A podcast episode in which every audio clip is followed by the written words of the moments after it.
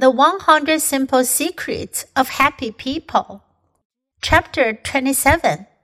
Don't confuse stuff with success. You are neither a better nor worse person for the kind of car you drive, the size of your home, or the performance of your mutual fund. Remember what really matters in your life. Imagine for a moment that today was your last day on earth. Now make a list for yourself of all the things that you feel you have accomplished, all the things you are proud of, and all the things that make you happy. Is your car on the list? Your television? Your stereo? Is your salary on the list? No.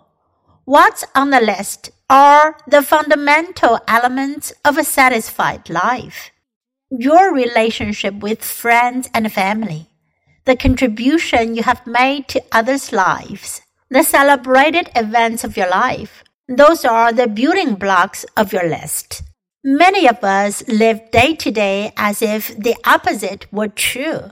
Instead of appreciating what is truly important and making that our priority, we collect things and indicators of success without questioning just what success really means.